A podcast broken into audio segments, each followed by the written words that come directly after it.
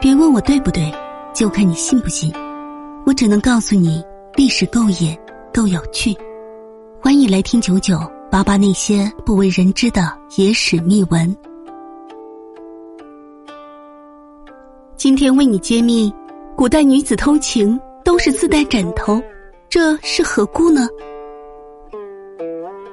在唐太宗年间，长安城产生了一件惊天动地的大事。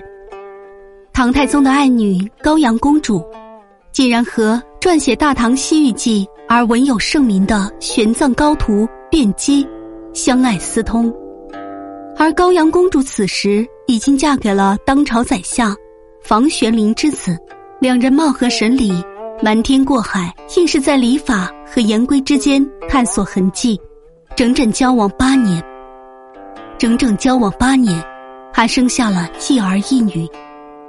本来此时两人非常隐秘，可是一个小偷的无意之举，便揭破了两人的奸情。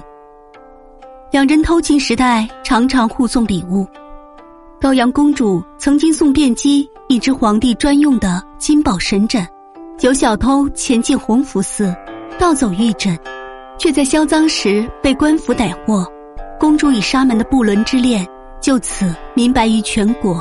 卞基被判于西市场大柳树下处以腰斩死刑，侍奉公主的十余名仆从也以知情不报而被勒死。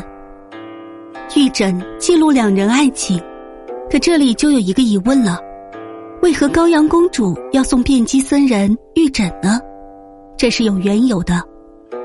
古代那些密斯闺蜜们，甚至是神仙妃子，偷情时都喜欢带着本身的枕头前往。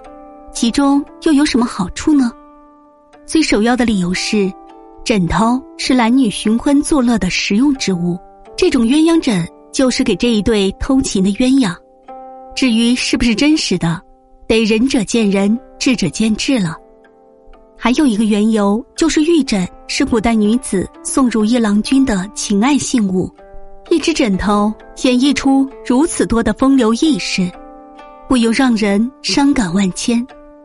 古代一对男女幽会偷情之时，那都必须要有芙蓉帐、鸳鸯枕、桃花被这一类必须的用品，而枕头便是便于携带的物品。